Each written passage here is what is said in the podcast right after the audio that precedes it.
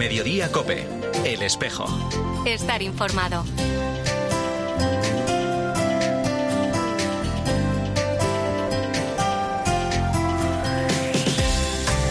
La una y 33 minutos, ¿qué tal? Bienvenidos al tiempo del espejo en Mediodía Cope. En este 9 de diciembre, a esta hora, como cada viernes, te cuento la actualidad de la Iglesia de Madrid. El saludo de Mario Alcudia. Has sido una persona especialmente carismática, valiente, apasionada, pero sobre todo profundamente enamorada de Jesucristo nuestro Señor. A veces tan apasionada que podía parecer políticamente incorrecta. Es el arzobispo de Madrid el pasado domingo en la solemne sesión de apertura de la fase diocesana de la causa de beatificación y canonización de la sierva de Dios Carmen Hernández, coiniciadora del camino neocatecumenal. El cardenal Osoro la recordaba, como has escuchado, como una persona especialmente carismática, valiente, apasionada y sobre todo profundamente enamorada de Jesucristo y de la Iglesia. Por su parte, Kiko Argüello, que inició junto a Carmen el camino, también mostraba su alegría por este acto, recordando que gracias a esta obra, fruto del Espíritu Santo y con el empuje del Concilio Vaticano II, ahora está en 135 naciones con 30.000 comunidades en 7.000 parroquias.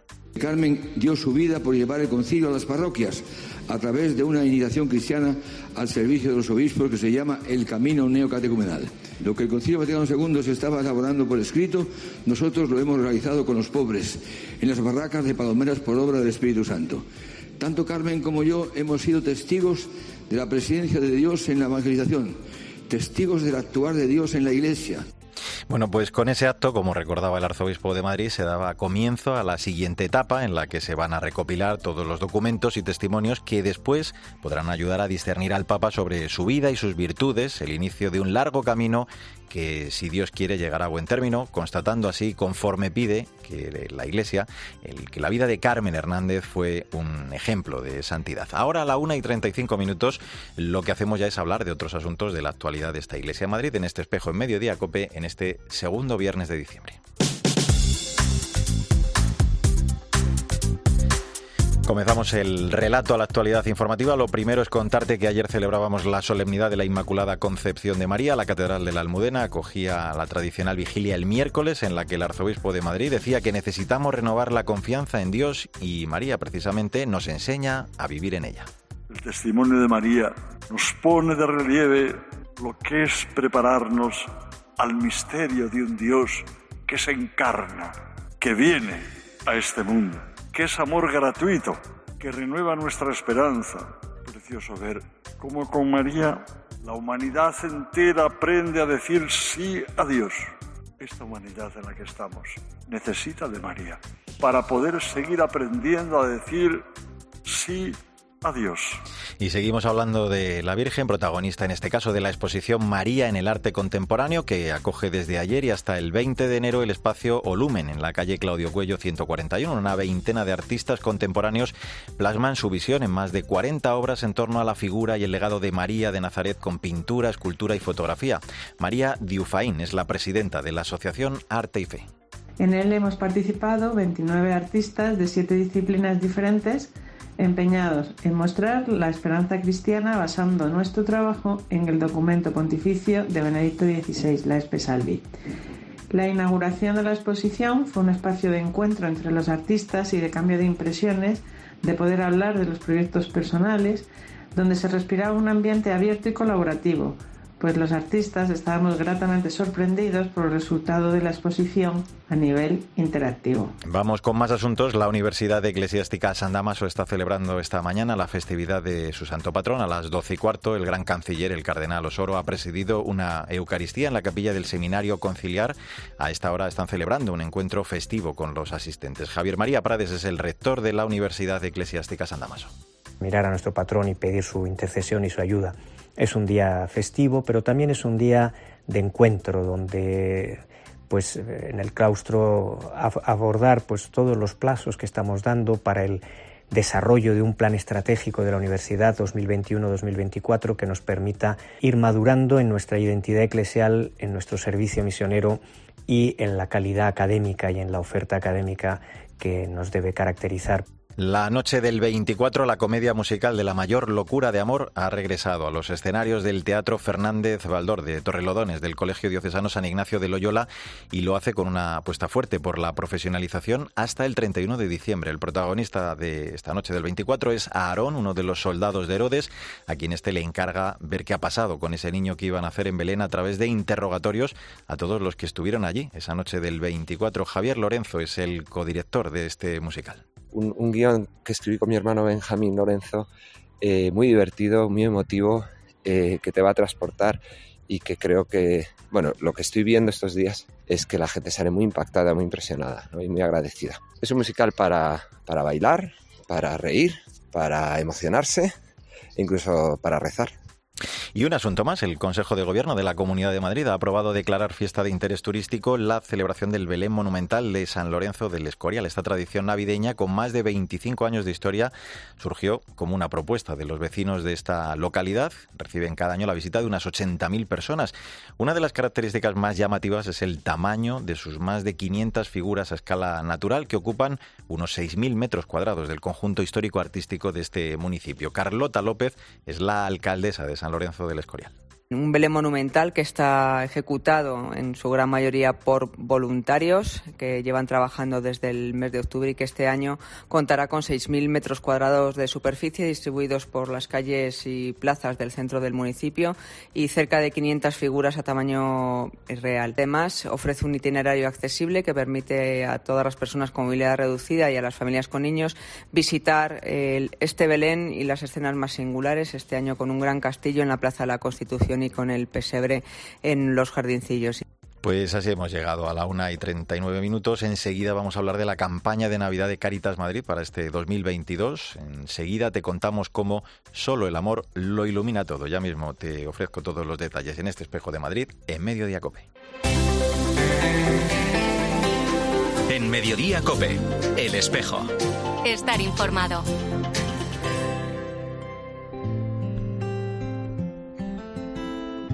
Hecho tantas preguntas intentando entender.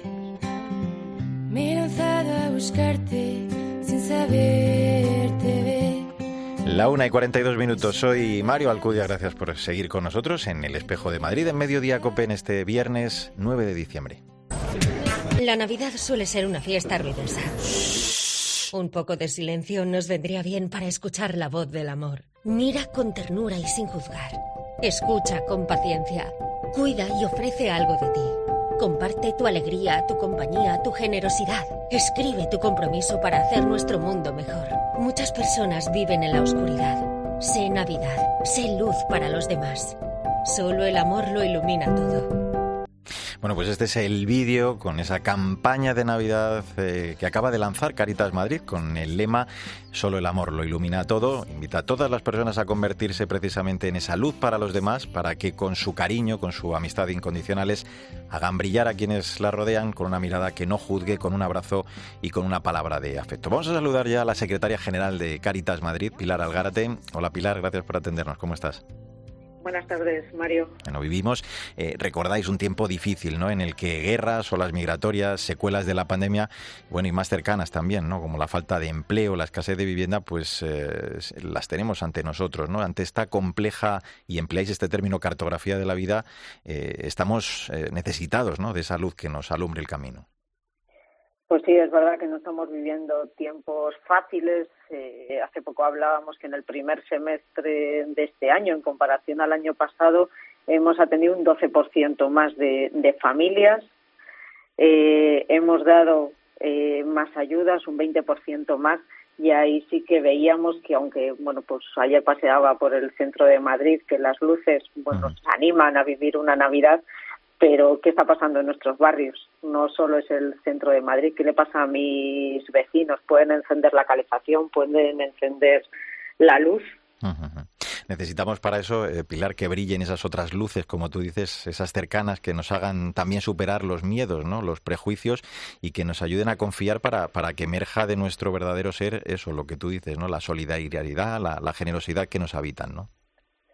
Sí, al final, bueno, pues invitamos en la campaña a mirar, a mirar a las personas con esa ternura, con sonrisa, saludar, no solo a las personas que están a la calle, sino bueno, pues a todos esos vecinos que viven en distintas dificultades, tratar de comprenderles, tratar de comprendernos nosotros. También las personas tienen mucho que aportar y van a hacer luz también si nos paramos, miramos, escuchamos y tenemos esa paciencia, si acortamos esa distancia, si ofrecemos algo de nosotros también a los demás y dejamos que alguien nos ofrezca también algo, porque todos tenemos que aportar esa luz de, esa Navidad y que tenemos que escribir ese compromiso, como ponías el vídeo, para hacer un mundo mejor. Y no solo esta Navidad. Nos recordáis eh, en esta campaña cómo desde la atalaya privilegiada ¿no? de, las acogidas parroquiales, las obras y servicios de, Caritas Madrid, comprobáis eh, el cómo muchas familias, eh, mayores, también jóvenes, ¿no? están en esa situación de vulnerabilidad de la que estamos hablando. Así que yo creo que otra cosa importante es la de educar, ¿no? Esa mirada haciendo pues que el niño de, Belén nos convierta en personas sensibles, ¿no? A esa realidad que, de la que estamos hablando. Sí, el Papa Francisco también nos decía en la sexta jornada mundial que no estamos en el mundo para sobrevivir, sino para poner esa luz y para que todos se les permita tener una vida digna y, feliz y tener esa esperanza de que las cosas bueno pues pueden cambiar y que podemos hacer un mundo con esa luz y con ese amor que tenemos que ponerle a, a lo que hacemos que esto también nos decía el cardenal en nuestro cardenal en la carta pastoral de este año que no tenemos que dejar a nadie de lado, que tenemos que estar ahí. Eh, Caritas como expresión organizada ¿no? de, la caridad de, esta comunidad diocesana también está convocada pues a, promover la comunión y en estos días eh, entiendo yo Pilar si cabe que se multiplican eh, para atender ¿no? todas esas propuestas para atender digo cada uno de esos casos también más más cercanos ¿no? que tenemos cada uno sí seguimos, nosotros seguimos atendiendo, no vamos a dejar de atender eh, aunque lleguen los días más navideños, sino que vamos a estar ahí. Es verdad que seguimos notando que en la ciudad de Madrid hay solidaridad y seguimos, sigue la gente tocando a la puerta para ver en qué puede ayudar. Bueno, pues una de esas acciones va a ser el día 24 con lo que llamamos Nadie sin cenar, salir a las calles de, de Madrid por la tarde y pararnos un ratito a charlar con esas personas que nos encontramos con una cena caliente que vamos a ofrecer, que lo hacemos junto con Pastoral Universitaria. Entre esas actividades que, se están desarrollando en esta campaña, eh, habéis organizado un festival de villancicos el próximo viernes, creo que también una campaña para difundir en las redes sociales, o sea que hay gran actividad en estos días, ¿no? Para, para pues dar a conocer este ser luz, el, el ser Navidad, ¿no? Como decís. Sí, queremos en ese ser luz, ser Navidad también, bueno, pues tener una visión y, ponernos otras gafas y, poner esa luz y en ese festival de, villancicos que desde nuestros proyectos se están preparando, que no queremos que sea un concurso, sino un espacio de encuentro, de conocernos, porque muchas veces, bueno, pues en el día a día, desde Villaverde hasta Somosierra, no nos da tiempo a, pararnos y a escucharnos. Bueno, pues que ahí en San Juan de la Cruz, en la parroquia, podamos tener ese espacio de alegría, de, de compartir, de mirarnos, de conocernos. Y ahí está la propuesta. No va a haber ni ganadores ni, ni gente que pierda, sino que ganaremos todos. Eh, Pilar, antes de, despedirte, quiero preguntarte eh, cómo podemos hacer entre todos, eh, pues difundir ese lema, ¿no? Encarnar ese lema de solo el amor lo ilumina todo. ¿Qué consejos nos darías desde Cáritas para poner en práctica en estos días de la Navidad? Pues una de las cosas era que nos paremos, que, escuchemos, que miremos a las personas que tenemos alrededor, que podamos compartir en las redes sociales, como decías. Bueno, pues sé Navidad, sé luz para, para los demás. Y muchas veces no oyéndonos, pues estos días que salía en los medios de comunicación el tema de los mayores seguro que tenemos mayores a nuestro alrededor, seguro que tenemos a nuestros abuelos, pues bueno, que estemos un poquito más pendientes de todo lo que les pueda ir pasando estos días durante el año también, pero yo creo que estos días que son más especiales para nosotros por las pérdidas, pues, por los momentos que, que vivimos, por esa escasez, bueno, pues que estemos más pendientes también yo creo que de las personas mayores mm. y que no tengamos que salir a decir, oye, ¿qué, qué pasa con los mayores? Bueno, pues nuestros vecinos, eh, nuestro compañero de trabajo. Mm. Yo creo que el mirar, el escuchar, el cuidar, el compartir es fundamental. Pues eh, hay que dar ese llamamiento. Aprovechemos este tiempo de, Adviento para compartir la alegría de amar a los demás, porque esta Navidad, como nos recuerda Caritas Madrid, queremos llevar luz y que nos sintamos también portadores de ella, responsables y comprometidos de verdad con ese significado auténtico de la Navidad. Pilar Algárate, secretaria general de Caritas Madrid, gracias por estar con nosotros en este espejo de COPE y si no hablamos, te deseamos ya por adelantado una feliz y luminosa Navidad. ¿eh? Un abrazo fuerte. Pues feliz Navidad y que Dios nos ilumine en nuestro camino y nos llene de esa esperanza. Gracias. Pues así hemos llegado a la una y 50 minutos, recta final de este espejo de Madrid en Mediodía Cope en este 9 de diciembre.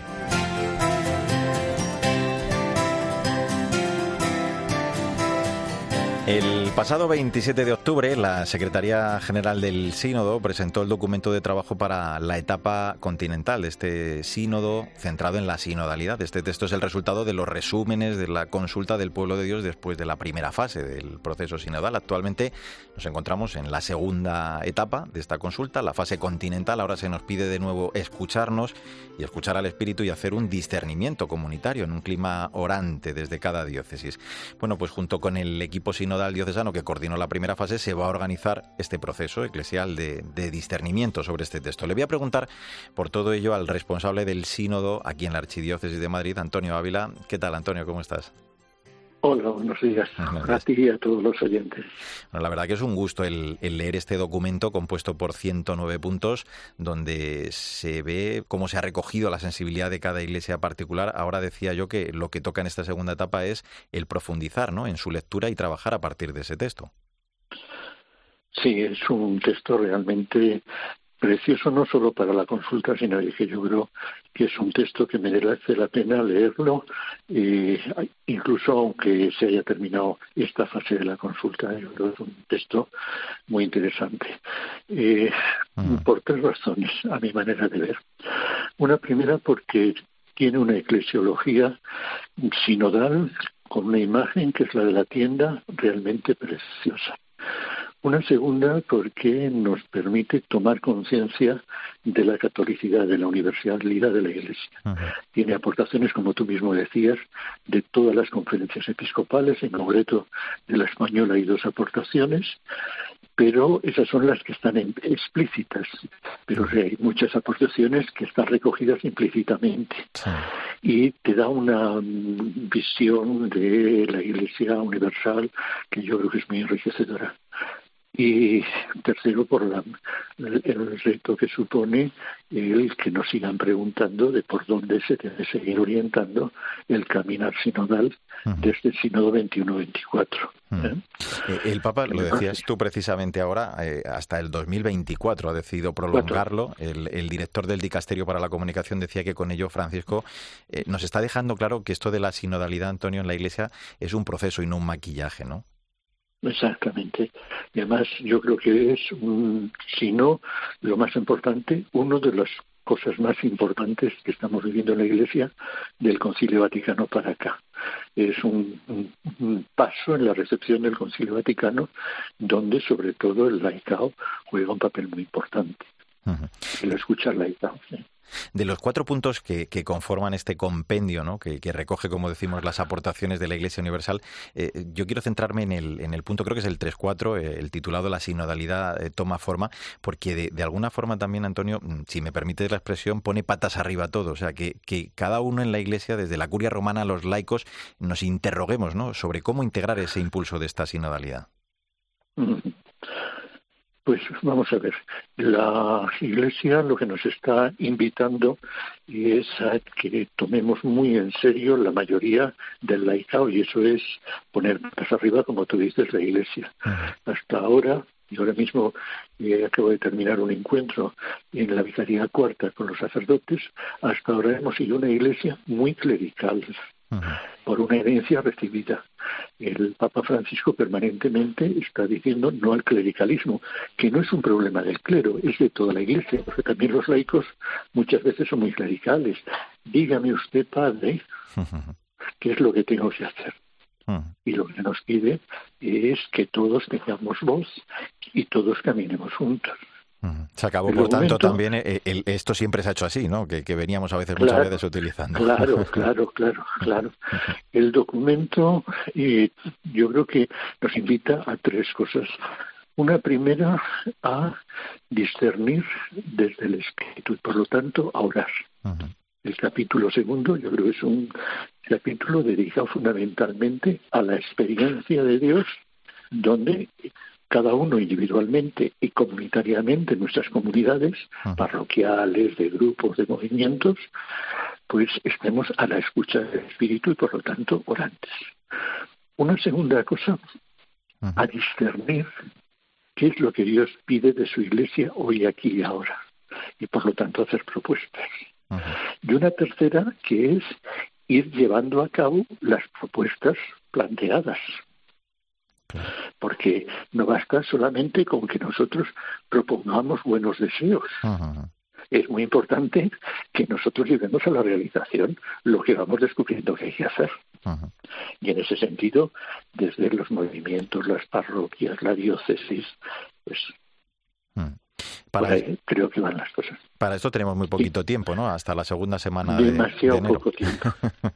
Demasiado poco tiempo. Y la conferencia episcopal recibe las aportaciones de las diócesis hasta el 31 de enero.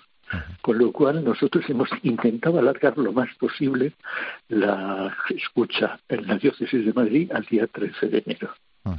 Para poder participar hemos enviado a todos los que fueron responsables de grupos que participaron en la sesión anterior, hemos mandado la información, pero está abierta a todo el que quiera participar. La forma más sencilla es entrar en la página de la consulta sinodal, que es sínodoarchimadrid.es. Y allí está el documento, las pautas para trabajo en los grupos y está el cuestionario para poder subir las respuestas y que las recibamos la, el equipo de coordinación de Madrid y poder hacer la síntesis y dársela a la conferencia episcopal. Bueno, pues queda mucho trabajo por delante en muy poquito tiempo con el que se cuenta. Muy poquito tiempo, muy poquito tiempo. Antonio Ávila. Hay, que tener en cuenta que el sínodo continental será en la segunda semana del mes de febrero. Claro, está a la vuelta de la esquina. Pues Antonio Ávila, iremos hablando de todo ello, ¿eh? Eh, el cómo se desarrollan los trabajos aquí en la Archidiócesis de Madrid y seguro que tenemos tiempo, digo, de, de hablar de todo ello largo y tendido. Un abrazo muy fuerte, Antonio, que vayan bien, esos trabajos. Otro para vosotros y feliz Navidad para todos. Feliz Navidad. Pues ahora Pilar García Muñiz sigue en Mediodía Cope contándote más historias, toda la información también de este viernes, de este 9 de diciembre. Nosotros volvemos con la actualidad de la Iglesia de Madrid dentro de siete días. En nombre de todo el equipo, Sandra Madrid, Mila Sánchez, el saludo de Mario Alcudia, que te vaya bien.